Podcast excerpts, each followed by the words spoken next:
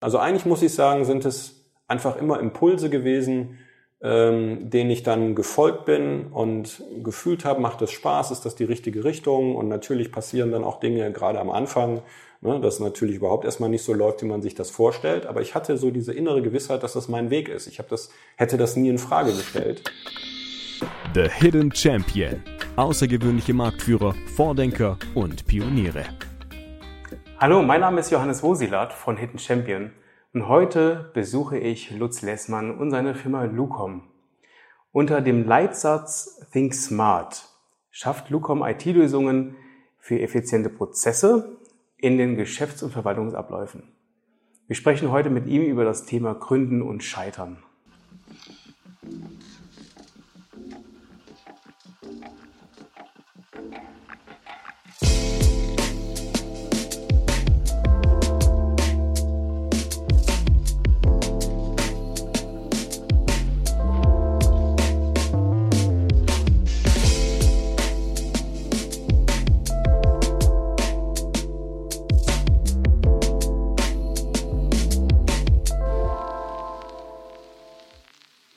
Hi Lutz. Hi Johannes, schön, dass du hier bist. Ich freue mich sehr, dass ich hier sein darf. Ich habe ein paar Fragen mitgebracht. Ja, Was war dein größter Fehler? ja, die Frage ist eigentlich, ich sag mal, die stellt man natürlich vielleicht oft, wenn man sagt, es gibt vielleicht irgendein Ereignis, hätte man das nicht gemacht, wäre alles anders gelaufen. Ähm, wenn ich das von heute betrachte, dass ich eigentlich ziemlich glücklich und zufrieden bin in dem, wie mein Leben gerade und auch vom Unternehmen alles läuft, würde ich jetzt eigentlich gar nichts als einen großen Fehler bezeichnen, sondern alle diese Schritte, vielleicht auch eben negative Erfahrungen, die man gemacht hat, waren eigentlich dafür notwendig, dass man da ist, wo man heute ist. Und wo bist du? Ja, wo bin ich? Eigentlich muss ich sagen, also vom Unternehmen her an der Stelle, wo es wirklich sehr viel Spaß macht. Also für mich war es eigentlich immer das Ziel, Unternehmer zu sein, wirklich Spaß zu haben im Leben, gestalten zu können, mit netten Menschen zusammenzuarbeiten, im Team, ähm, dass es wirklich jeden Tag Freude macht, eigentlich hier zu sein, weil man verbringt ja viel Zeit im Leben auch mit der Arbeit. Und ähm, ich muss sagen, das ist wirklich was, wo man ja über all die Jahre, wo man jetzt eine Basis hat, die super ist, was sich weiter in dieser Form entwickelt. Und ähm, deshalb, ja, muss ich sagen, bin ich da sehr zufrieden. War das auch dein Plan? Ja, ich glaube, der, der Plan, auch das ist so ein, so ein Thema, was, was ich über die Zeit gelernt habe. Ähm, Pläne schränken einen oft eigentlich zu sehr ein in dem, was sich vielleicht dann natürlich entwickeln kann. Das heißt, mein Plan auch irgendwo in die Selbstständigkeit war eigentlich mehr so eine Richtung. Also ich wollte auf jeden Fall mich gerne selbstständig machen, eigenes Unternehmen aufbauen. Ich wusste, es wird irgendwas mit Technik zu tun haben, weil ich gerne halt programmiert habe damals, IT gemacht habe. Aber ich hatte jetzt überhaupt keinen Plan, ob wir vielleicht eben diese Art von Lösungen äh, machen werden, ob wir für diese Art von Kunden arbeiten werden. Ähm, ich muss sagen, das hat sich meist immer durch Zufälle eben ergeben. Und ich glaube, das ist eigentlich so ein ganz wichtiges Learning für mich, was ich auch immer weitergebe. Umso konkreter ein Plan ist, umso mehr vermeidet man eigentlich, dass die Zufälle, die links und rechts eigentlich dann auf dem Weg zu einem kommen würden, dass die einen in eine ganz andere Richtung vielleicht bringen und was dann viel spannender am Ende noch ist. Also insofern. Wenn man sich darauf einlässt, ne? Genau, wenn man sich darauf einlässt und das ist, glaube ich, ganz wichtig, ähm, erstmal eine Richtung einzuschlagen, weil am Anfang hat man ja erstmal keine Erfahrung. Ne? Also das heißt, das ist ja ein neues Abenteuer, was man sozusagen eingeht. Es gibt natürlich ganz viele schlaue Menschen drumherum, die einem sagen wollen, wie es geht. Und ich glaube, auch das war irgendwo wichtig, äh, sich davon erstmal gar nicht beirren zu lassen. Es gibt natürlich im Prinzip sicherlich gute Tipps, wo man gucken kann, ja, kann man die annehmen oder nicht, aber trotzdem ist einfach jeder Weg auch immer ganz unterschiedlich. Und insofern, ich glaube, das war auch wichtig. Ich habe mich eigentlich nie zu sehr davon irgendwo festlegen lassen, was jemand sagte, oh, das ist aber gefährlich und schwierig und das kann passieren und das passieren, sondern aus einem wirklich positiven Denken heraus die Sache anzugeben und wirklich wie so ein Abenteuer zu starten. Mal gucken, was kommt. Und daran werde ich mich ausrichten und ähm, ich möchte einfach, ja, wirklich einfach Spaß haben in dem, was ich mache, gestalten können.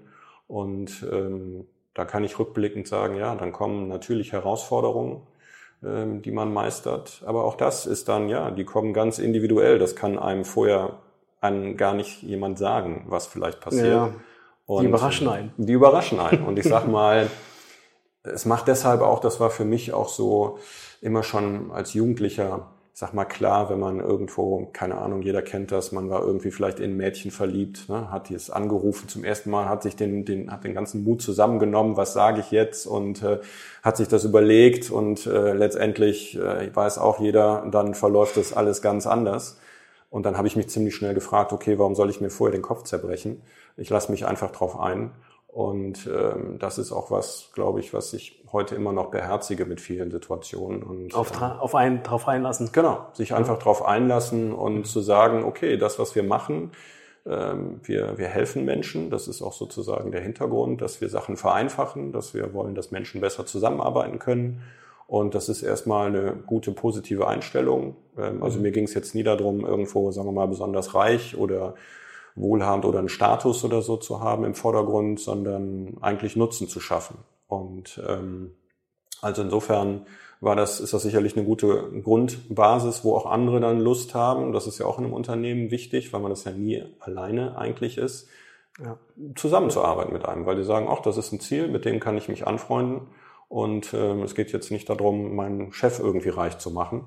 Ne? Das ist dann schwieriger. Und insofern ja, ist das eigentlich eine, eine gute Basis, was sich dann auch gezeigt hat über die Jahre, dass man dann auch ja, viele nette, kompetente Mitarbeiter, die auch Spaß haben, an so einem Thema zu arbeiten, mit dazu bekommt. Und mhm. dann wird das Abenteuer halt größer und ähm, spannender. Ich würde jetzt gerne mal 30 Jahre zurückgehen. Ja. An dem Tag deiner oder kurz vor der Gründung. Was ja. hast du denn vor, davor gemacht? Also ich habe ähm, nach der Schule habe ich im Prinzip begonnen Informatik zu studieren, weil ich wusste, ich wollte irgendwas halt mit Informatik machen und habe nebenbei ähm, dann gearbeitet in zwei Unternehmen, jeweils zweieinhalb Jahre. Und als ich dann mit meinem Studium fertig war, ich hatte damals noch ähm, Zivildienst äh, auch im Anschluss gemacht, da war für mich klar, okay, ich möchte in die Selbstständigkeit. Und ähm, ich hatte jetzt keinen Businessplan oder irgendwas in der Form gemacht, sondern ich habe gesagt, okay, also damals so technisch kam gerade Windows als äh, erstes grafisches Betriebssystem auf, ähm, was viele Dinge vereinfacht hat. Damals haben das noch viele für Spielerei gehalten. Und mir war irgendwie klar, okay, da ist die Zukunft eigentlich in diesen grafischen Oberflächen. Das macht auch vieles leichter.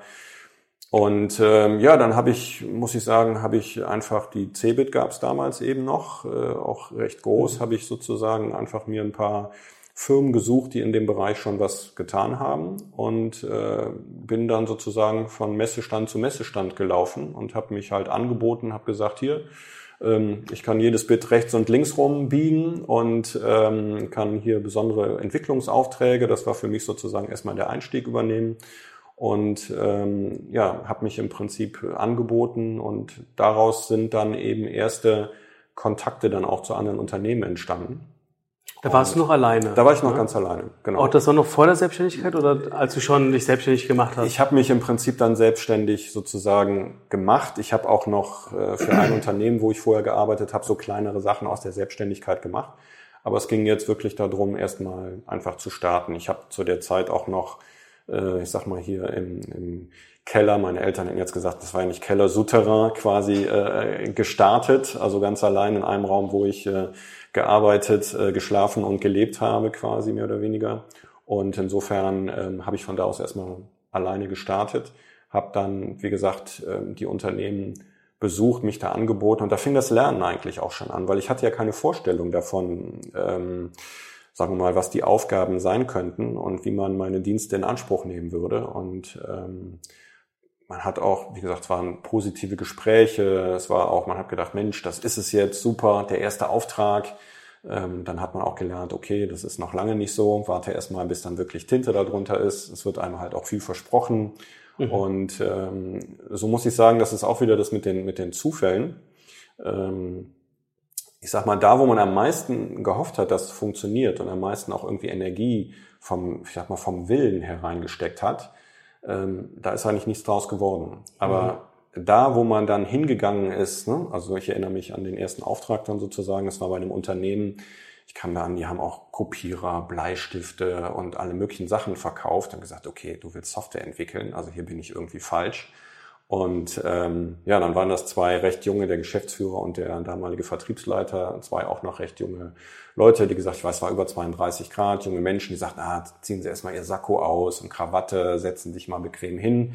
So, und dann hat man so ein bisschen geplaudert und ähm, ja, die sagten dann gut, wir haben jetzt vielleicht noch nicht unbedingt direkt einen Entwicklungsauftrag, aber ähm, hier ein Kunde von uns, und das war ein größerer öffentlicher Kunde, die möchten gerne ähm, ja, Formulare erstellt haben.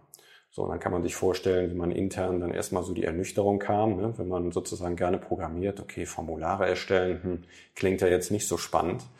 Aber ich sag mal, die, die Basis dann war eigentlich damit geschaffen, weil es war eine gute persönliche Grundlage, es war eine Vertrauenssituation, die sich ergab. Sie hatten schon eine bestimmte Software ausgesucht, mit der sie das machen wollten.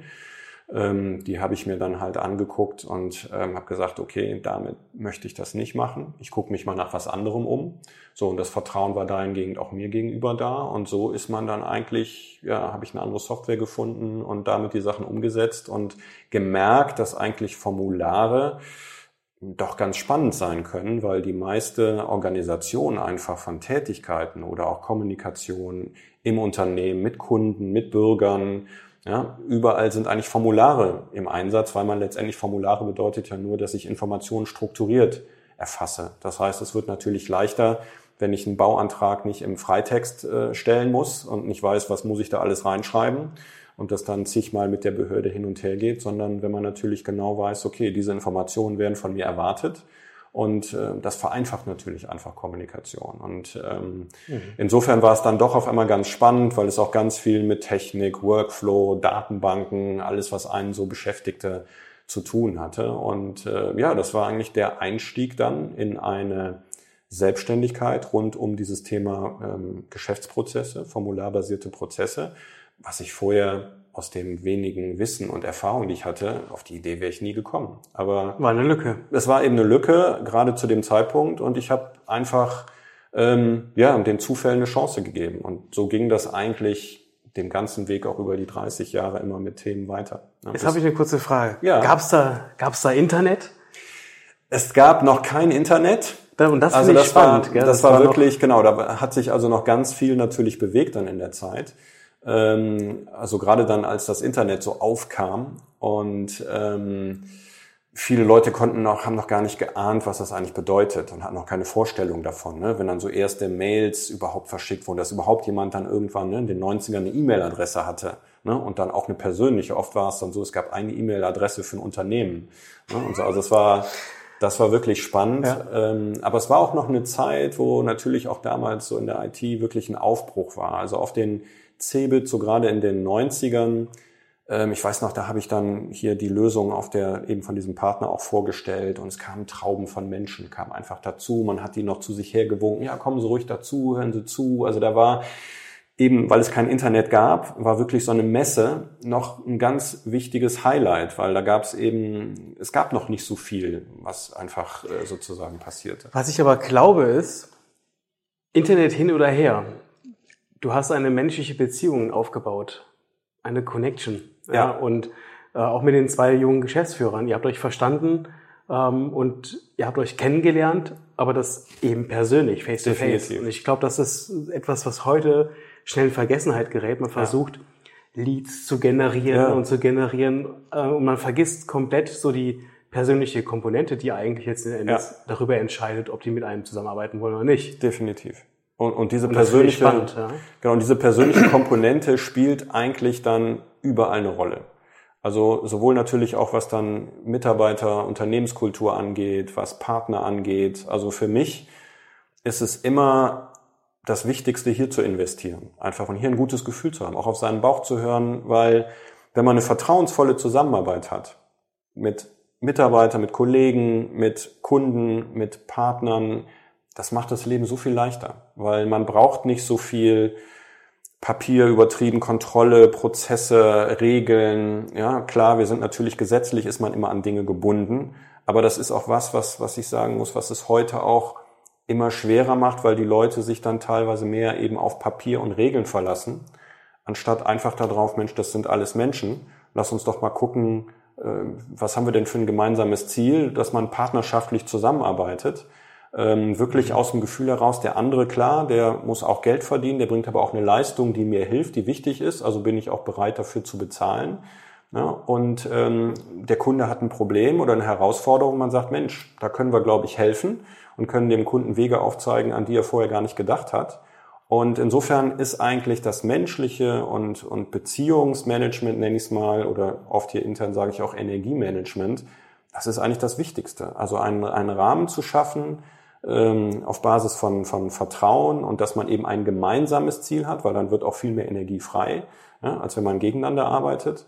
Ähm, und aus dieser Energie heraus einfach ja, zusammenarbeitet, das, das schafft einfach Freude, Spaß. Natürlich, es gehen auch Dinge mal schief. Ähm, man hat vielleicht irgendwas versprochen, was man aus irgendwelchen Gründen nicht halten kann. Fehler passieren.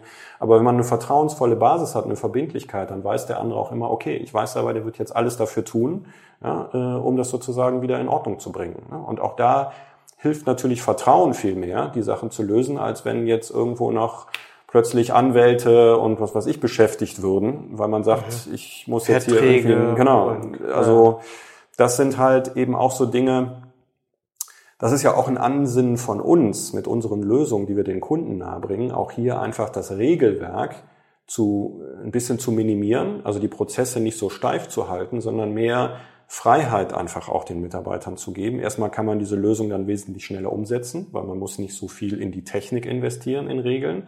Und sie lässt natürlich auch mehr Raum, dass Dinge passieren können, Potenziale von Mitarbeitern genutzt werden. Und ähm, ein wichtiger Aspekt dafür, was wir immer sagen, ist halt Transparenz zu schaffen. Also Transparenz, wo stehen wir denn gerade in unserem Ziel? Und das sind Dinge, die wir mit unserer Lösung natürlich auch schaffen, sodass wir sehen können, ne, okay, wir gehen vielleicht hier agil vor, aber wo stehen wir jetzt gerade? Sodass alle sehen, okay, es läuft gut, es läuft nicht gut, was können wir hier noch korrigieren? Ähm, und, und das sind halt so ganz wichtige Dinge, auf die wir mehr Wert legen als jetzt irgendwelche technischen Features. Ne? Also wir sagen auch, es gibt so drei Elemente des Gelingens, äh, die kann man übrigens in viele Lebensbereiche übertragen. Das ist Struktur, Vernetzung und Transparenz. Also welche Struktur schaffe ich, damit man gut zusammenarbeiten kann? Die darf nicht zu grob, aber auch nicht zu kleinteilig sein, ja, weil dann beim zu kleinteiligen verliere ich mich wieder irgendwo in Informationen, die vielleicht gar nicht wichtig sind. Wenn sie zu grob sind, habe ich vielleicht dann keine Kennzahlen, um hinterher zu sehen, wo stehen wir in unserem Prozess. Also das ist halt auch ein Austarieren.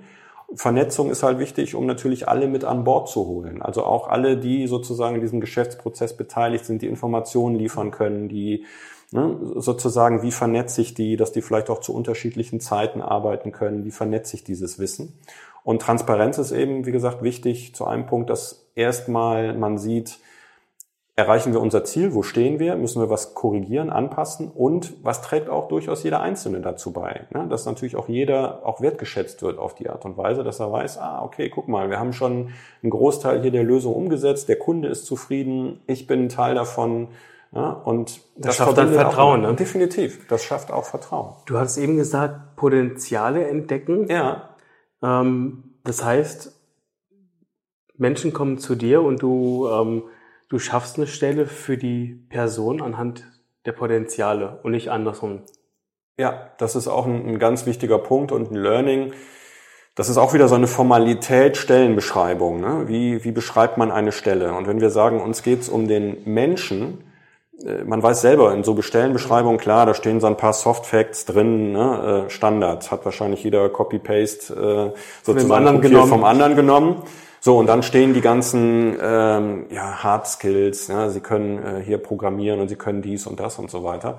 Und ähm, der Punkt ist, wenn man, natürlich sind das alles Erfahrungen, die man gemacht hat, dass man sagt, okay, man, auf was legt man jetzt besonders Wert? Und wenn man sich auf diese Stellenbeschreibung und die Punkte fokussiert und guckt, wie viel passt jetzt und nicht und stimmt dann auch die Gehalt, der Gehaltswunsch und so weiter, und nach diesen Kriterien jemanden einstellt, dann hat man eventuell auf der menschlichen Ebene Kompromisse gemacht, weil man nicht so genau hingeguckt hat. Weil das Hingucken geht eben nicht über was Schematisches, sondern man muss einfach miteinander sprechen, man muss gucken, gibt es da irgendeine Art von Verbindung, Vertrauen, ähm, ist der andere, teilt der die Motivation, ja, weil für uns ist Begeisterung immer wichtig, also begeistert sich jemand dafür auch sozusagen an, einer, an einem gemeinsamen Thema mitzuarbeiten, also was ist seine Haltung, seine Einstellung. Und wenn man das praktisch gar nicht dem so nachfasst, dann, dann passt es eventuell gar nicht. Und dann bilden sich auf einmal vielleicht im Unternehmen irgendwelche Grüppchen, ja, die einen sagen, oh ja, der Vertrieb, der verkauft immer was, was wir gar nicht umsetzen können. Ne? Und dann, so, man merkt schon, wie diese Energie dann auf einmal ja nicht mehr äh, geballt ist, sondern praktisch auch dann Gegenkräfte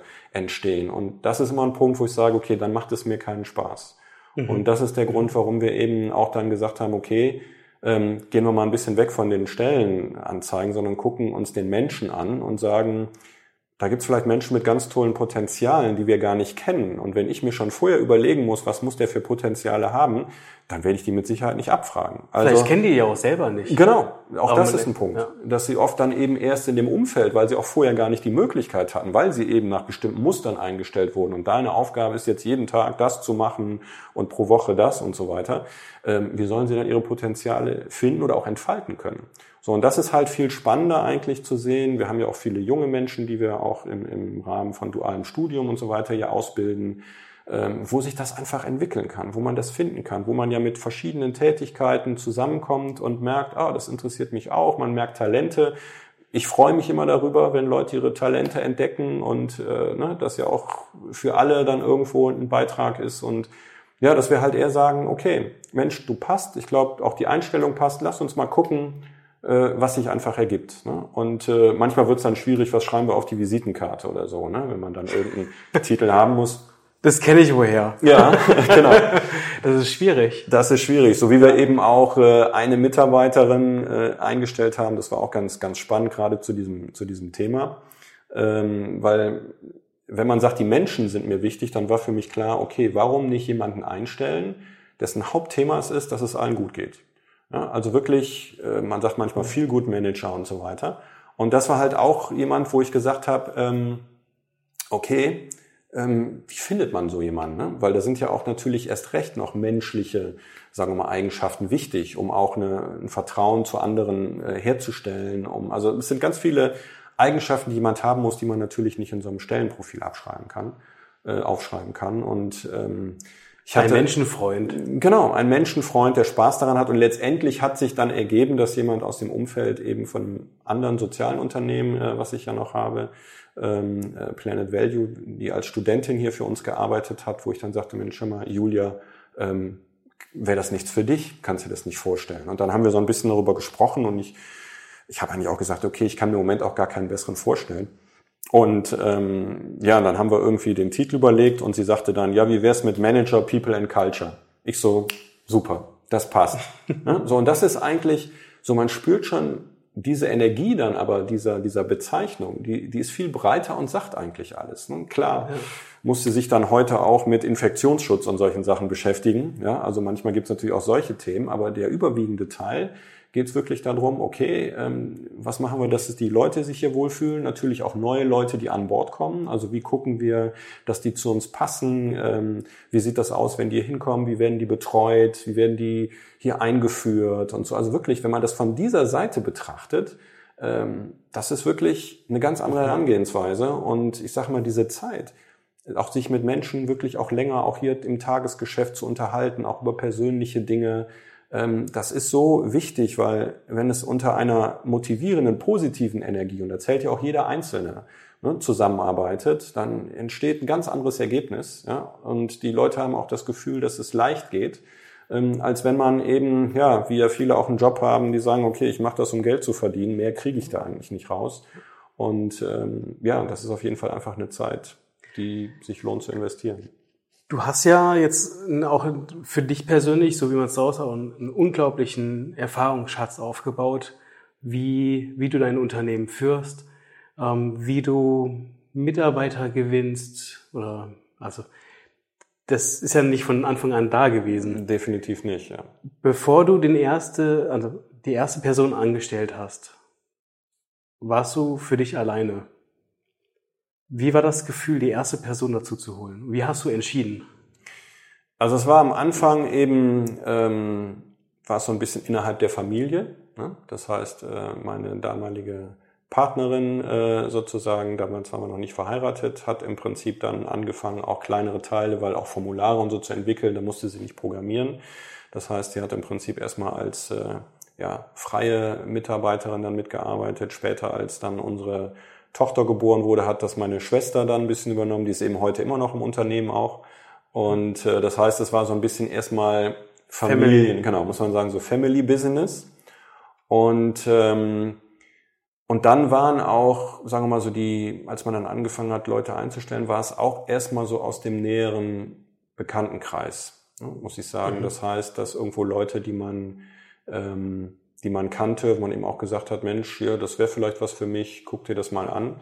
Mhm. Ähm, ich überlege jetzt gerade, wann wirklich der erste Festangestellte war. Also am Anfang gab es sicher ein bisschen mehr Fluktuation auch, weil man eben ein paar Erfahrungen machen musste, was, was passt.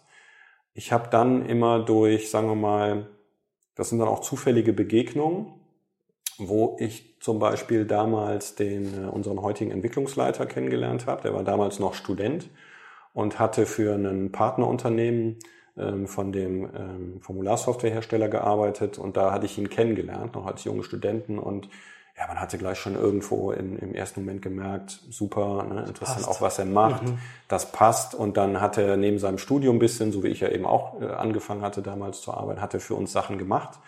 Und als er dann mit seinem Studium fertig war, ähm, ja, haben wir sozusagen, habe ich ihn dann auch angestellt und er ist äh, bis heute, weil damals war es eben erst nach wie vor im, im Raum von Hanau, Frankfurt äh, ansässig, ähm, da arbeitet er immer noch für uns. Das ist natürlich eben auch halt leicht in der, in der IT, solche Dinge mhm. zu setzen, weil es war natürlich klar jetzt mit auch hier Familie von ihm, dass es jetzt nicht möglich war, hier nach äh, Erkrath bei Düsseldorf zu kommen. Und äh, so, aber das war dann auch so ein Punkt, da, da gibt's dann eben Lösungen. Wenn man sagt, Mensch, das klappt gut von der Zusammenarbeit, ähm, das, das können wir auch in dieser Form dann, dann weiterführen. Und so kamen eigentlich, muss ich sagen, gerade so die ersten Mitarbeiter, die dann eben auch äh, Führungspositionen übernommen haben, das waren meist irgendwie Fügungen oder Zufälle. Ne? Auch hier unser Operational Manager, hier der Kollege, ähm, ja, da hatte ich auch damals zufällig irgendwo auf einer ähm, Plattform, äh, Stellenplattform, äh, seine Bewerbung gesehen, die total herausstach, weil sie eben sehr persönlich war und nicht irgendwo so ein Standardschreiben irgendwie angepasst und äh, ja, der ist auch äh, irgendwie 70 Kilometer von hier äh, beheimatet und äh, kam dann hier nach Erkrath. Da hatten wir noch ein ganz kleines Büro. Das war so unser erstes Büro, 100 Quadratmeter. Sah auch noch nicht so schön aus, wie wir das ja heute natürlich haben. Ist hier ein Traum. Aber äh, genau, aber für ihn war es eben auch sofort in dem Gespräch war der Funke da. Das war auch sein erster Job und ähm, ja, und dann war das irgendwie auch aus diesem menschlichen, persönlichen heraus schon und äh, ist dann eben genauso gewachsen, weil er ja auch natürlich dann ähm, die Möglichkeit hatte, sozusagen, es war auch nicht klar, dass er mal Operational Manager wird, ja, aber die Fähigkeiten, die er halt mitbringt, mitbrachte, Systeme, die er aufgebaut hat, sehr, er liebt Strukturen, kann das sehr gut umsetzen, ähm, das ergänzte sich dann super. Also das ist eigentlich schön, wenn man sieht, wie dann so Bausteine hinzukommen, und äh, es ist ja immer ein Gesamtkonstrukt und was einen am Ende ja dann auch entlastet, weil das war für mich auch natürlich ein Thema. Du fragtest ja eben, wie war das so alleine zu starten? Ja, als ich dann so Projekte gemacht habe und auch größere Projekte und klar, man hat damit äh, natürlich auch äh, Geld verdient, aber irgendwo war für mich klar, okay, dass ich jetzt mein Leben lang, bis ich irgendwie äh, pensioniert bin, jetzt nur Softwareprojekte alleine mache, nee, das möchte ich irgendwie nicht. Ich möchte gerne Kollegen, Mitarbeiter und so weiter. Und ja, dann muss man sagen, hat das Universum geantwortet äh, mit der Zeit und äh, es kamen halt Kollegen dazu und es ist eben heute auch schön, also gerade wenn man Verantwortung abgibt und ähm, natürlich, auch das ist was, was man lernt, ähm, hat man am Anfang immer das Gefühl, das hätte ich ja viel besser gemacht. Ne? Also 100 Prozent, ne? Und die anderen machen vielleicht erstmal nur 70 oder 80. Aber das ist eben auch was, was man, wo man einfach loslässt und da ist doch schön, dass sie schon mal 70, 80 machen und ähm, man sieht dann, wie es sich entwickelt, dem auch Zeit gibt und dann natürlich eben auch selber wieder mehr Freiheiten auch für andere strategische Dinge gewinnt, weil man eben Mitarbeiter hat, Kollegen, auf die man sich verlassen kann, wo man weiß, ähm, da habe ich überhaupt kein, keine, keine Angst oder irgendwas, dass da was schief geht. Wenn die sich darum kümmern, mhm. um den Kunden oder um das Problem, dann weiß ich, das wird super laufen. Und ähm, ja, wenn Fehler passieren, auch das sind Dinge, die normal sind, auf die man. Ich muss auch noch Fragen stellen. Du nimmst ja, alle, okay, Antworten, alle Antworten vorweg, hey. ja, das ist, wenn ich einmal im Fluss bin. ich weiß. Wie viele Mitarbeiter hast du denn heute? Also sind jetzt hier am Standort äh, 25 Mitarbeiter. Wir haben noch eine Niederlassung in Holland. Da sind wir auch noch mal knapp äh, 25 Mitarbeiter. Genau. Also, okay, okay. Das genau. heißt, wenn du dann in die Niederlande fährst, verbindest du das mit, mit Urlaub? Ja, das ist gut. Es ist jetzt leider nicht direkt an der Küste. Okay. aber ähm, Niederlande ist ja nicht Prinzip, so groß. Es ist ja. nicht, genau, es ist nicht so groß, das geht schon. Aber es ist, äh, auch das muss ich sagen, ist ganz interessant. Ich bin jetzt gar nicht so oft in den Niederlanden in der Niederlassung, weil auch da, sagen wir mal, da gab es eigentlich nie den Plan, ich mache jetzt in den Niederlanden eine Niederlassung auf, sondern auch das ist wieder durch einen Zufall über einen Menschen entstanden, den ich sozusagen aus einer Partnerschaft gut kannte. Wir haben uns gut verstanden und der dann bei dem Unternehmen, wo er vorher war, ähm, nicht mehr so den Spielraum hatte. Die wurden auch von amerikanischen Unternehmen übernommen. Dann hat es keinen Spaß mehr gemacht. Und er gesagt hat, hör mal, Lutz, äh, was hältst du davon, wenn ich vielleicht Lucam Benelux mache? Also wir hatten eben auch so ein paar Themen schon zusammen. Da sagt ja, Jan, ne, äh, wenn einer, dann du. Ne? Weil ich sag mal, das ist auch jemand, dem ich 100, 120 Prozent vertraut habe. Und es gibt nichts Besseres, wenn man jemanden hat, dem man vertraut, weil ich dann, ich muss nicht so viel kontrollieren oder vor Ort da sein und gucken, dass auch alles richtig läuft, sondern man kann dann demjenigen auch wieder Freiraum geben. Ne? Klar justiert man sich, was hat man so, was haben wir für eine Gesamtstrategie, aber wir machen jetzt keine, kein Reporting irgendwo jede, jeden Monat oder sonst wo, sondern also das macht das Freiheit. Leben halt, genau, das macht das Leben so viel leichter. Mhm. Und auch Holland hat sich eben sehr, ähm, ja, auch äh, profitabel entwickelt und äh, ne, teilweise haben sie eben auch andere Märkte, weil das Land halt unterschiedlich ist. Es sind ja auch andere Personen wieder. Ähm, also das war eigentlich der Grund, äh, die Niederlande sozusagen dann äh, aufzumachen. Einfach auch, um den, den Spaß ein bisschen vielleicht zu vergrößern. Ähm, es war jetzt klar, kann man zwischendurch, kam auch mal so die, die Überlegung auf, wollen wir jetzt weitere Niederlassungen in weiteren europäischen Ländern aufbauen und eben stark jetzt auch, ähm, ja, wirklich eben stark auch als Unternehmen wachsen. Ähm, und das muss ich sagen, das wurde zum einen natürlich gebremst dadurch, was wir auch in Deutschland merken, Fachkräftemangel. Also das ist wirklich eben gerade die Leute, die wir suchen, auch sagen wir mal mit den menschlichen Aspekten, das ist sehr schwer. Deshalb machen wir halt sehr viel, dass wir wirklich auch junge Menschen äh, in der Ausbildung schon und im Studium zu uns holen ähm, und für uns gewinnen können. Aber es ist trotzdem natürlich bei Weitem nicht das, was wir eigentlich an Arbeit machen könnten. Man muss ja auch dazu sagen, man ist ja, also zumindest das ist das Gefühl, was ich hier habe, das ist ja ein, wie so eine Familie. Genau. Und eine Familie ist begrenzt. So ist es. Und ich glaube auch, wenn, wenn du in diesen größeren Wachstum gehen würdest, dann wäre dieses, dieser Familiencharakter total schwierig beizubehalten. Ja. Weil du musst ja Leute finden in anderen ähm, Standorten, die genau das weiterleben, ja. was, was du hier gestartet hast. Also dein Baby. Ja, du triffst genau den Punkt. Ich glaube, dass ähm, dann lieber als Family etwas kleiner so bleiben und Spaß haben als Genau, da triffst du genau den Punkt und ich muss sagen, und das hat natürlich auch nochmal für Entspannung gesorgt, so diese, diese Erkenntnis, dass man gesagt hat, okay, wir tun jetzt, wir arbeiten mit Personalberatung und sonst was, wir kriegen einfach nicht die Leute, die wir brauchen. Okay, dann müssen wir uns darauf ausrichten. Erstmal muss man sagen, es ist jetzt so schlimm, weil wir haben auch so Spaß. Ne? Wir haben interessante Kunden, wir machen, haben ja ein eigenes Produkt, was wir innovativ weiterentwickeln, womit wir Leute begeistern, wo wir neue Wege gehen, die so keiner geht.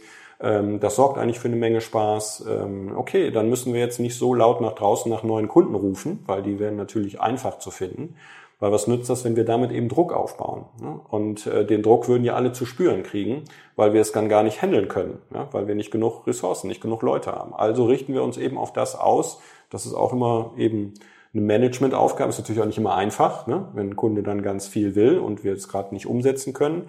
Aber auch da haben wir eben über die Jahre einen ganz guten Weg gefunden und das jetzt nicht irgendwo mit so einer Komponente Überstunden, wie das auch in der IT ja viel passiert, einzubinden, sondern nein, alles ist geplant auf eine 40-Stunden-Woche ja, darauf ist alles ausgerichtet, dass sich das auch immer in dem Rahmen bewegt. Klar kann mal natürlich irgendwo plötzlich ganz viel Arbeit kommen, dann ist auch jeder dabei. Aber es ist immer klar das Ziel, mhm. okay, sobald diese kleine Welle vorbei ist, ja, wir planen einfach die Sachen so, ähm, damit eben auch kein Druck, weil dann hätten wir wieder eine negative Energie. Ja, es würde Druck entstehen, die Leute würden krank.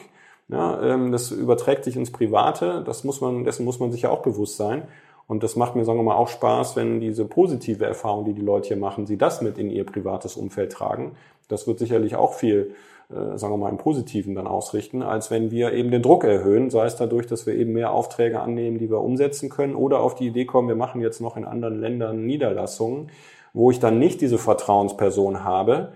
Und das ist überhaupt gar nicht handelbar, weil es ist genau wie du sagst, man kann diesen Familienspirit oder wir nennen es halt ähm, das Lucom-Gefühl, das kann halt sich nur langsam übertragen. Also wenn man eine Kultur sozusagen äh, weiter breiten, also weiter verbreiten möchte, dann können immer nur schrittweise Personen hinzukommen. Ne? Und ansonsten wird es schwer. Dann holt man sich vielleicht Subkulturen rein, andere Dinge, ne, die dann nicht mehr aufgefangen werden können. Und dann habe ich plötzlich gegensätzliche Kräfte im Unternehmen. Und dann sind wir wieder bei der Energie. Genau dann sind wir wieder da und dann geht auch der Spaß für alle Beteiligten schnell runter.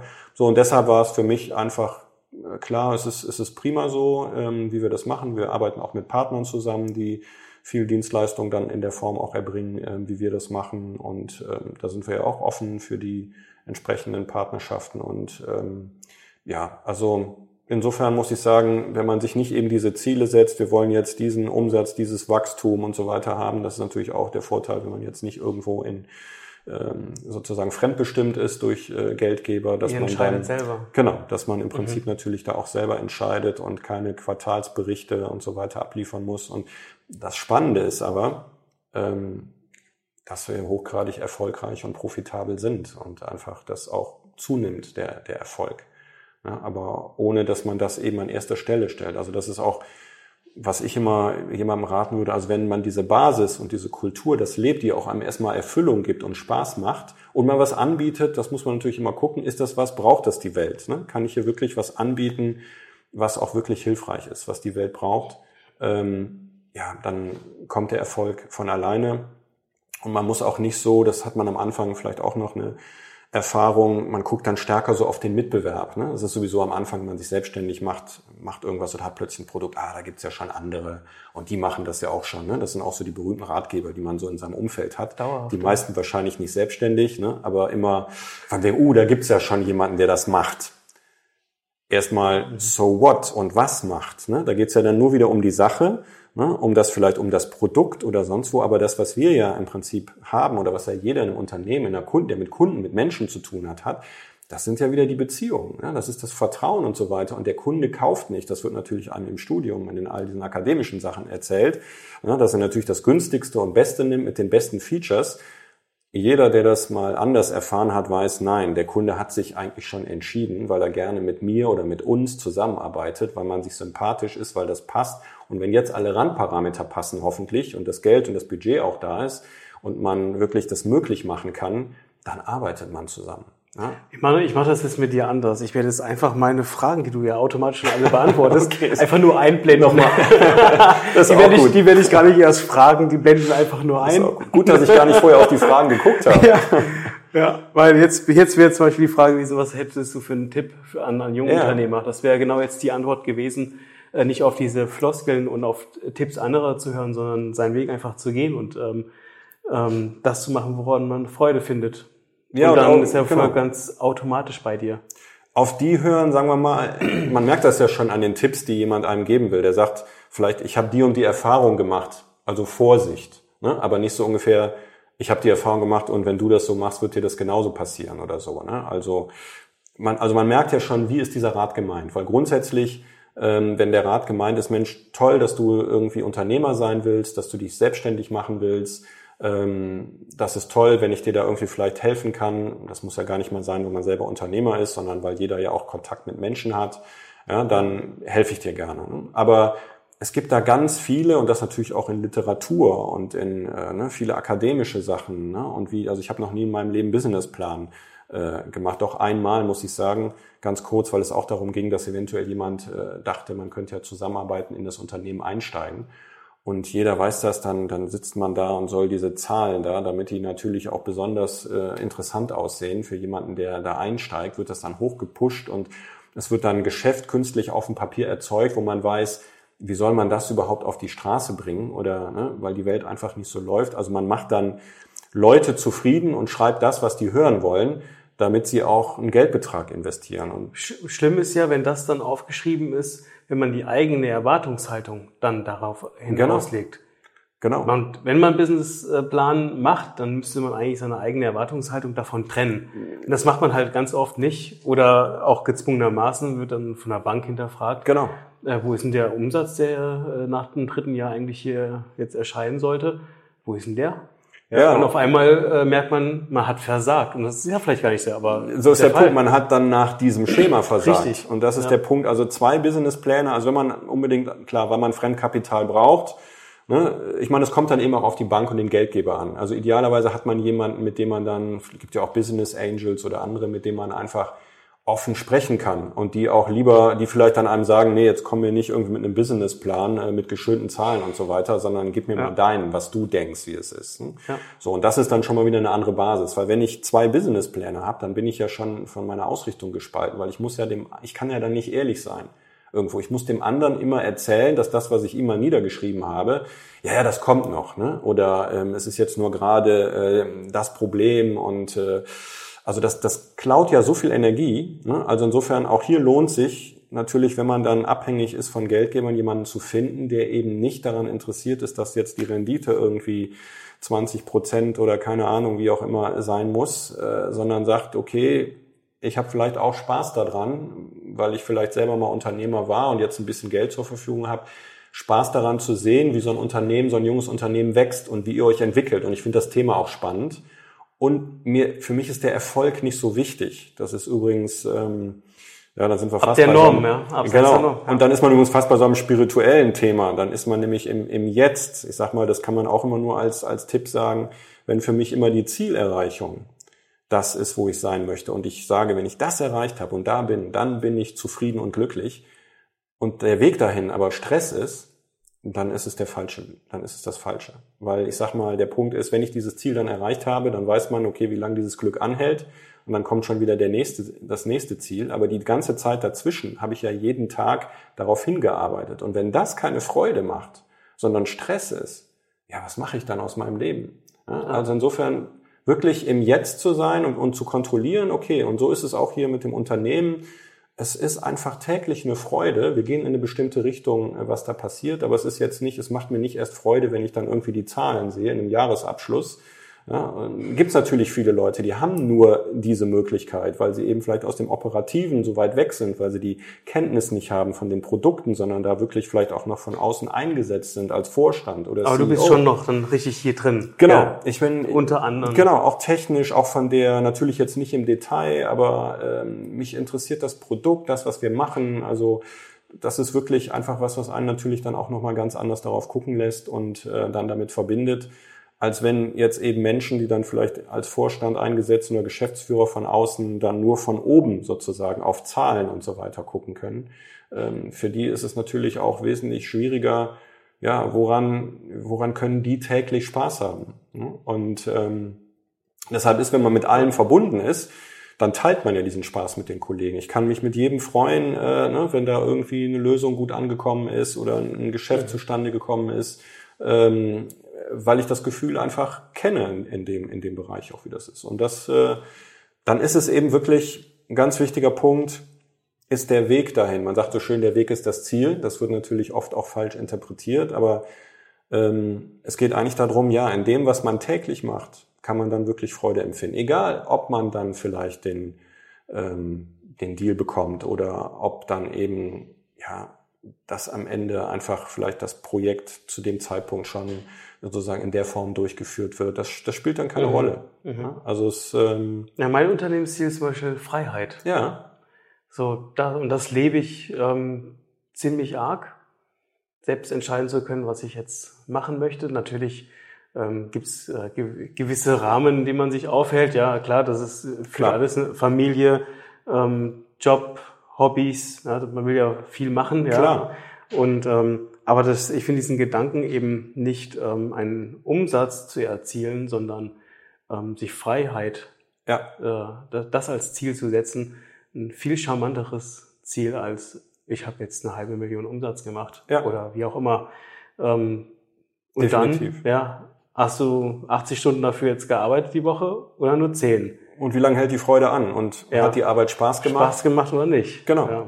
So, und ja. genau, also das Freiheit ist für mich auch ein ganz wichtiger Punkt. Das war auch immer der Grund, warum ich selbstständig sein wollte, um eben auch, sagen wir mal, für mich ist es schwer, Entscheidungen, die jemand anders vielleicht getroffen hat, ähm, die ich nicht teile, dafür mich einzusetzen. Im Prinzip geht das eigentlich jedem Menschen so. Ja. Ne? Aber die meisten werden natürlich irgendwo haben vielleicht eben nicht die Möglichkeit und sagen dann, okay, ich kann es nicht ändern, ich muss ja Geld verdienen. Und das sehe ich halt auch viel, ne, auch bei auch eigenen Kindern oder so, die dann plötzlich in einem größeren Unternehmen arbeiten, ne, die das dann auch da hautnah miterleben, mhm. wie eben Strukturen, die eben nicht da sind, die nicht wertschätzend sind, wo man eben gegeneinander arbeitet, wo Kommunikation nicht vernünftig geregelt ist, wo viele Fehler passieren und so weiter, die dann auch, wo jemand anders andere dafür verantwortlich macht, anstatt selber Verantwortung zu übernehmen. Ne, was das im Prinzip für Reibungsverluste und, und für auch für den Menschen selber dann schafft, da überhaupt gar keine Zufriedenheit entwickeln zu können. Und deshalb Freiheit bin ich 100% bei dir und diese Freiheit eben auch anderen zu ermöglichen. Weil die ja. gibt nämlich auch einem selber wieder Freiheit, weil du weißt auch irgendwann, ne, das Geschäft wird größer, es kommen mehr Dinge dazu. Boah, so wie das bei mir damals war, wie soll ich das alleine machen? Ne? Und wenn es und außerdem macht es ja auch nicht so viel Spaß. Also einfach zu gucken, klar, man, es ist schön, wenn man auch mit Kollegen zusammenarbeitet und nicht mehr alles an einem hängt und man vielleicht auch am Wochenende erreichbar sein muss, ne, weil es kein anderer beantworten kann, ne, weil ich das nur weiß.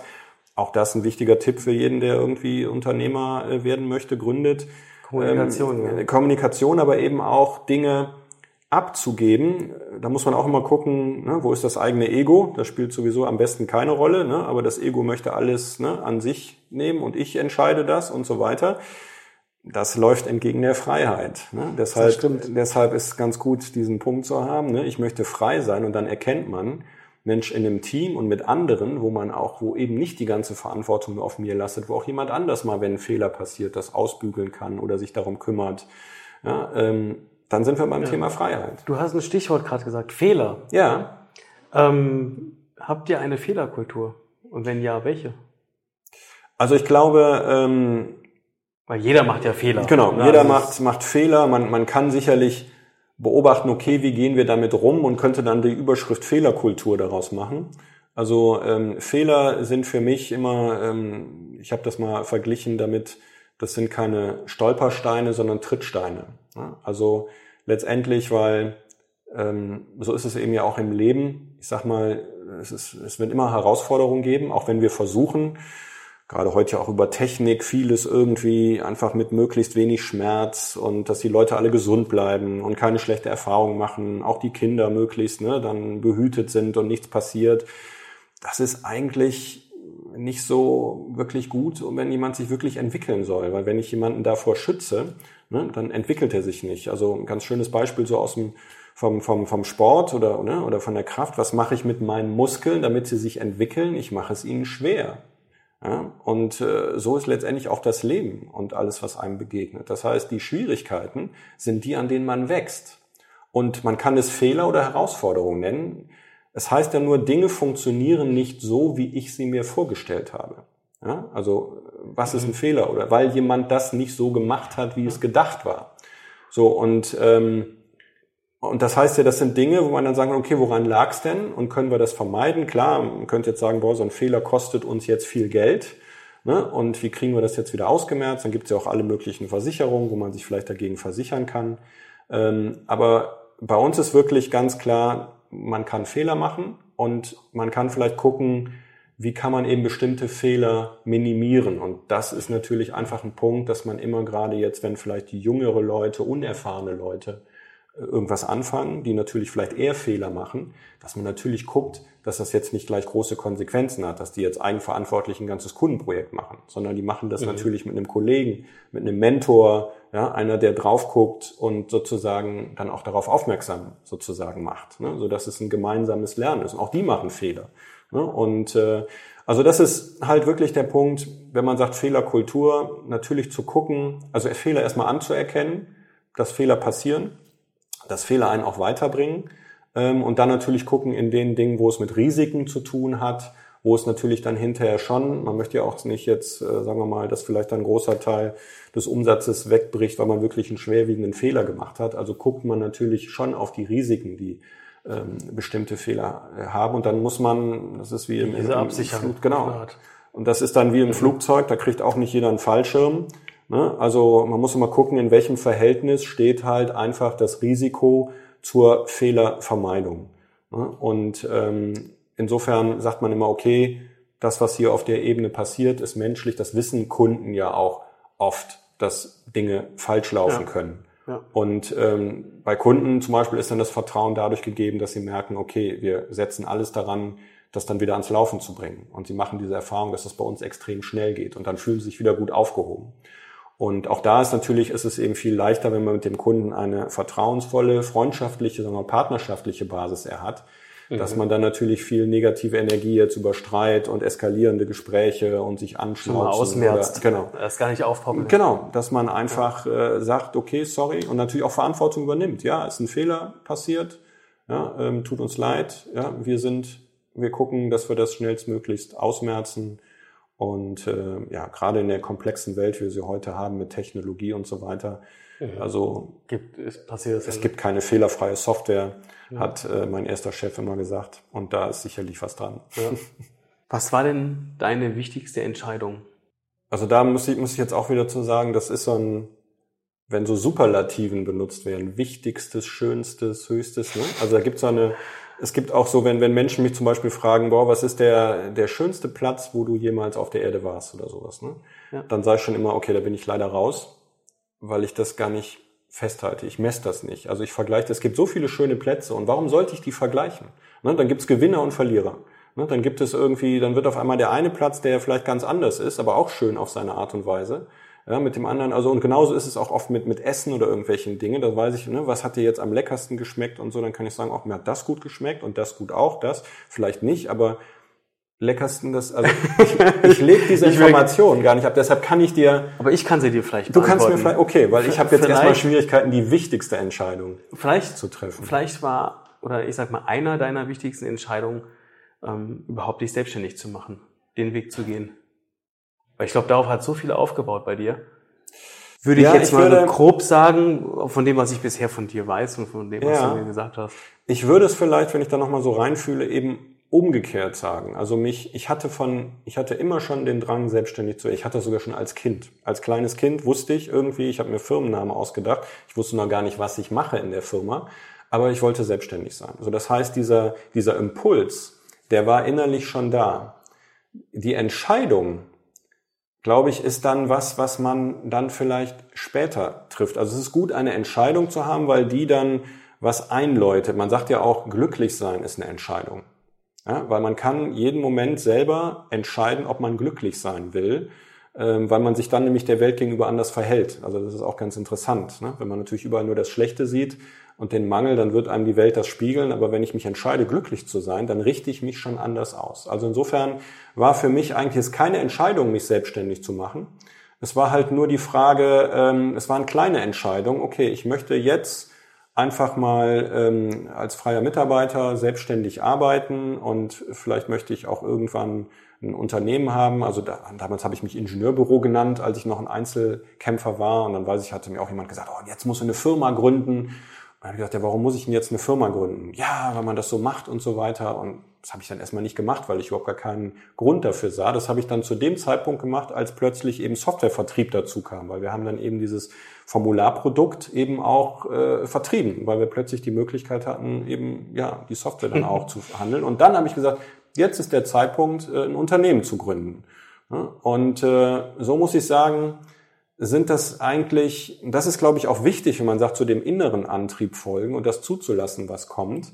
Ähm, das geht nicht, wenn ich eine Entscheidung treffe, so ich mache mich jetzt selbstständig, ich mache jetzt ein Unternehmen und das soll dann, ne, da werden wir wieder bei Businessplan und so weiter, diese Dinge haben, dann, dann habe ich schon wieder einen Plan. Ne? Also eigentlich muss ich sagen, sind es einfach immer Impulse gewesen, ähm, denen ich dann gefolgt bin und gefühlt habe, macht es Spaß, ist das die richtige Richtung und natürlich passieren dann auch Dinge gerade am Anfang, ne, dass natürlich überhaupt erstmal nicht so läuft, wie man sich das vorstellt, aber ich hatte so diese innere Gewissheit, dass das mein Weg ist. Ich habe das hätte das nie in Frage gestellt.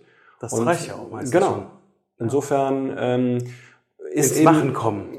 Genau, ins Machen kommen. Deshalb ist so eine Entscheidung auch nicht so relevant, weil ja Leute vielleicht dann auch sagen, boah, ich habe jetzt diese Entscheidung getroffen, ich will ein Unternehmen gründen und ich will damit ganz erfolgreich sein und so weiter und würde jetzt vielleicht auf Teufel komm raus äh, ne, sagen, wenn ich das, wenn ich dem jetzt nicht nachgehe oder alles, was dagegen spricht, dann scheitert es. Ne? Das wäre ja auch wieder nur sein Ansatz. Und deshalb gar nicht, es braucht manchmal gar nicht diese so äh, definitiven Entscheidungen, vielleicht eine Entscheidung in eine Richtung zu gehen. Ne? Ja, okay, ich wollte auf jeden Fall irgendwie, das hatte ich so einen Impuls, ich wollte selbstständig sein, ähm, aber äh, ich sag mal, dann, dann kommen die Wege schrittweise. Ich glaube nicht, dass man so eine wichtige Entscheidung trifft, sondern wie gesagt, das Leben, es besteht eigentlich ständig irgendwo aus Entscheidungen, die man ja auch tagtäglich im Kleinen trifft und die man aber auch nicht für unumstößlich halten sollte, ne? sondern mhm. das ist ja das heute auch mit dem agilen Vorgehen. Ne? Ich kann ja noch gar nicht alles kennen, was mir auf diesem Weg vielleicht begegnet. Also kann ich meine Entscheidung auch anpassen. Eine Richtung, das ist sicherlich gut. Eine Richtung zu haben, okay, egal was kommt, hier mache ich jetzt erstmal einfach ein paar Erfahrungen und dann kommen sowieso ein paar Impulse, die einen dann irgendwie so ein bisschen auf einen anderen Weg bringen. Rumschubsen. Und dann merkt man, war eigentlich gar nicht so schlecht. Ja, wenn ich ja. das, wenn ich das schon vorher definiert hätte, ich hätte ja nie Formulare irgendwie entwickelt, weil ich mir dazu zu schade gewesen wäre oder so, ne? Sondern mhm. es war einfach das Gefühl, okay, das ist, irgendwie fühlt sich das richtig, es ist nett, auch mit mhm. den, mit den, mit den Menschen hier zusammenzuarbeiten und ja, letztendlich, äh, ja, so Schritt für Schritt eigentlich sich da durchzuhangeln. Insofern habe ich jetzt wirklich mhm. nicht, dass ich sagen kann, was war die wichtigste oder beste Entscheidung. Hast du einen Mentor? Oder hast du einen Mentor gehabt, der dich ähm, an die Hand genommen hatte? Also jetzt nicht bei der, bei der Selbstständigkeit. Ich habe auf jeden Fall in dem, also natürlich auch in den ersten beiden Tätigkeiten, die ich neben meinem Studium hatte, das ein oder andere gelernt. Auch vielleicht gelernt, wie ich was nicht machen will. Aber eben auch, ich sag mal, bei dem zweiten Unternehmen, äh, mein Chef, den ich da hatte, der, das hat mir, ich habe ja selber gemerkt, mir macht es Spaß, mit ihm zu arbeiten. Und das war einfach, weil er auch viel Wertschätzung, Freiheit gegeben hat. Obwohl ich sogar nur Student war, hatte ich da viel Verantwortung. Ich hatte Spaß daran, dann damals ne, ihn zu begeistern, wie schnell ich irgendwas umsetze. Und so hat sich das sozusagen hochgeschaukelt. Das war für mich auf jeden Fall was, ähm, was ich sicherlich auch mitgenommen habe, auch für ein, eigenen Umfeld, ne, mit ähm, sozusagen Menschen hier zusammenzuarbeiten. Ansonsten muss ich sagen, es hat keinen keinen direkten Mentor. Also ist auch, ist auch okay. Genau. Ja. Du hattest vorhin das mal ganz kurz angesprochen, dass du auch noch eine, ein weiteres Projekt hast. Ein soziales Projekt. Mhm. Ähm, was genau ist das und was engagiert ihr euch? Ja, das ist die Planet Value, gemeinnützige GmbH, äh, auch entstanden aus einem Impuls heraus, äh, wo mir plötzlich die Idee kam. Äh, es geht darum, also ich selber hatte Erfahrung auch schon mit, mit Ehrenamt gemacht dass man Leuten irgendwo hilft oder auch hier zum Beispiel junge Menschen in ähm, Berufsbildern berät oder so, um Impulse zu geben und hatte gemerkt, wie viel Befriedigung das einem eigentlich gibt, wenn man Dinge weitergeben kann.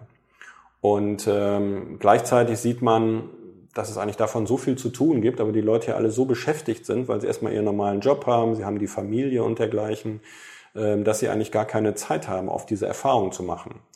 Und ähm, so kam dann die Idee zu sagen, Mensch, warum sollten nicht Unternehmen, was ich als Unternehmer selber sagen konnte, wie sich das anfühlt, Unternehmen Mitarbeiter freistellen, ähm, die Lust dazu haben, sich ehrenamtlich zu beteiligen. Das heißt, ihnen sozusagen Zeit zur Verfügung stellt, dass sie sich ehrenamtlich beteiligen, vielleicht auch an Projekten, die man als Unternehmen selber unterstützt. Und ähm, weil mir klar war, dass auch das Unternehmen ganz viel davon profitieren wird, weil da ist man auch wieder bei der Energie, ne? wenn man auch über den Tellerrand hinaus guckt. Das merkt man auch hier bei dem Lucom-Gefühl so ein bisschen. Jeder hat ja auch Dinge, für die er sich engagiert und es ist spannend zu hören, was die Kollegen so machen. Und ähm, das war sozusagen der Grund zu sagen, okay, auch da erstmal der Plan, den man am Anfang hatte, der hat sich dann hinterher auch noch durch die Wirklichkeit wieder verändert. Mhm. Dass man sagte, wir schaffen eine Plattform dafür und äh, gucken mal, dass wir Unternehmen dafür gewinnen, dass sie eben im Prinzip Mitarbeiter dann auch sozusagen ehrenamtlich äh, sich engagieren lassen.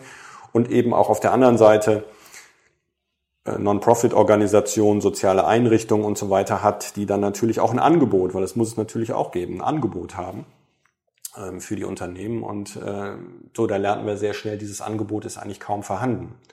Ähm, weil eben die sozialen Einrichtungen auch gar nicht so mit solchen Ehrenamtlern zusammenarbeiten können. Vor allen Dingen nicht in dem, wenn da jetzt plötzlich eine Firma sagt, wir schicken jetzt mal zehn Leute vorbei. Und so dass man merkt, okay, dann ist dieser Marktplatz, ne, den wir da mit Planet Value schaffen wollten, ähm, den kriegen wir dann nicht belegt. Und dann hatten wir durch einen Impuls, weil wir das in anderen Städten gesehen haben, sind wir auf dieses Format Aktionstage gekommen. Und Aktionstage ist eigentlich ganz spannend, wurden bisher nur von Ehrenamtsagenturen, bis wir kamen, eigentlich in Städten umgesetzt und meist auch so größere Städte. Äh, Wiesbaden machte das zum Beispiel zu dem Zeitpunkt seit acht Jahren. Die haben dann äh, die sozialen Einrichtungen, Kindergärten, Schulen, äh, Vereine denken sich dann Projekte aus, die an einem Tag umgesetzt werden können, möglichst. Und Unternehmen schicken dann ihre Mitarbeiter quasi, die daran mitwirken. Und ähm, ja, das haben wir natürlich dann gleich äh, ne, durch Lucom praktisch mit einer IT-Lösung hier äh, möglichst so gemacht. Das ist mal mein Anspruch, dass es die IT darf da nicht stören, sondern die muss sozusagen ähm, das in einer Weise unterstützen, dass die Menschen einfach Spaß haben, hier zusammenzuarbeiten. Ne? Und das heißt, aus deinen Reihen, also deine Mitarbeiter dürfen sich in diesem, in dieser ähm, Planet Value ähm, Genau, es sind Projekt dann auch, auch also dürfen Sie sich auch Zeit dann entnehmen und dann auch dort arbeiten. Genau, also wir haben praktisch angefangen mit den Aktionstagen, also hier zum Beispiel in Erkrath 2013 äh, der erste. Das heißt, da können dann Mitarbeiter aus verschiedenen Unternehmen dürfen, können dann in so einem Projekt mitarbeiten. Wir hatten am Anfang natürlich, äh, war die Frage, okay, wie spricht man jetzt die Einrichtung an, wie viele Projekte bekommt man da überhaupt? Da hat uns aber auch schon jemand hier von der Ehrenamtsagentur gesagt, macht euch mal keine Gedanken. Also wir hatten 100 Projektideen und dann sind teilweise, ne, wir sind nicht ganz so groß wie Wiesbaden, wir haben nur ähm, etwas über 40.000 Einwohner, aber es sind dann, wir hatten sofort 60 Unternehmen, ähm, die dabei sind. Ich bin auch noch hier im Wirtschaftskreis Erkrate engagiert im Vorstand und äh, damals noch nicht im Vorstand. So, und dann hatten wir ganz viele Unternehmen, ganz viele Einrichtungen. Wir haben 70 Projekte umgesetzt. Also wir haben in Erkrate im ersten Aktionstag mehr umgesetzt als Wiesbaden nach acht Jahren. Wahnsinn. Das war dann so ein bisschen so eine, so eine kleine Herausforderung für die gute Sache. Und äh, was aber da auch, wir haben das jetzt, machen das seit vielen Jahren, haben das auch in andere Städte getragen. Durch Corona ist es natürlich jetzt erstmal ein bisschen zurückgegangen, ähm, äh, was jetzt aber wieder, sagen wir mal, wieder zunimmt. Ähm, so und das, was man einfach sagen muss, die tolle Erfahrung, und das ist immer was, was ich auch so fürs, fürs eigene Denken, aber fürs Unternehmen immer sehe, ist, wenn man gemeinsam mit anderen, und das finde ich immer wichtig, Ehrenamt mit anderen durchzuführen, also mit anderen gemeinsam für Dritte was zu tun dass das Ego total in den Hintergrund geht. Ja, weil es geht jetzt nicht mehr darum, wer bin ich, wie toll bin ich, was kann ich, sondern hey, was können wir zusammen da machen und guck mal, wie die sich freuen und wie glücklich die damit werden. Und das gibt eine unheimliche Befriedigung. Und ich muss sagen, das hat auch in diesem ganzen Kreis, auch der Wirtschaftsunternehmer, die sich vorher mehr formell kannten, unheimlich für Freundschaften in dem ganzen Kreis. Also ich habe auch enge Freunde einfach nur dadurch gewonnen, weil man sich eben auf einer ganz anderen Ebene begegnet. Ja, und das ist total toll. Und ich finde, auch das ist ein Anspruch, das gerne noch weiter in die Welt zu tragen, weil davon profitieren alle. Ja? Und ähm, die Mitarbeiter bei uns mittlerweile sind da, ist da mehr als die halbe Belegschaft immer dabei. Ähm, ja, das, ähm, das bringt halt so viel auch mit ins Unternehmen zurück, dieses gute Gefühl. Und ähm, verteilt sich dann natürlich auch wieder auf andere. Es sind enge Beziehungen, auch dann regional ja da mit den anderen Unternehmen, mit den äh, sozialen Einrichtungen. Und ähm, das ist wirklich so eine Identifikation, die dann einfach da auch entsteht und äh, einfach Spaß und Freude macht. Ähm, also könnte rein, rein theoretisch auch Blended Value dann in Stuttgart, äh, Stuttgart genau. aktiv werden. Es kann in jeder Stadt aktiv werden. Also wir, was wir als Lucom eben auch machen, dass wir natürlich hier die, die Software da entsprechend äh, pro bono bereitstellen und auch hier sozusagen, das ist dann auch ehrenamtlich, unsere Mitarbeiter dann die Entwicklung dieser Plattform und Weiterentwicklung machen. Ne? Und da sind auch, ich sag mal, bestimmt über 1000 Tage mindestens schon reingeflossen. Und auch da ist interessant, dass diese Dienstleistung, obwohl man ja sagen würde, die fehlte jetzt in anderen Projekten, dass wir trotzdem mehr Umsatz gemacht haben ne? und die Leute auch nicht Überstunden gemacht haben. Also da sieht man wieder, was eben diese Energie, ne? wenn ich halt äh, positiv in einem positiven Umfeld bin, wo es mir Spaß macht zu arbeiten, dann mache ich vielleicht, wo ich sonst acht Stunden für arbeite, mache ich ganz äh, locker und entspannt in drei Stunden, ja? weil ich einfach eine ganz andere Identifikation damit habe, als immer auf die Uhr zu gucken, boah, wann ist endlich Feierabend. Ne? Also mhm. ich habe jetzt schon gerade einen Titel ja. für, für das Interview. Ja. Positive Energie als Garant des Erfolgs. Ja. Weiß ich noch nicht, ob es final ja, ist. Ja, aber, aber da ist, also ich würde das. Weil es stimmt schon, ähm, man, wenn man positive Leute um sich haben, die nicht, also die dir Energie mitgeben, ja. die dich bereichern, wo, wo man ähm, miteinander etwas schafft, was Spaß macht, wo man ähm, am Ende des Tages, es war eine geile Zusammenarbeit, war ein geiler Tag, genau. das, das macht so viel aus, ja. als wenn, ich jetzt keine Ahnung, ich hatte früher mal für einen Konzern fotografiert. Ja.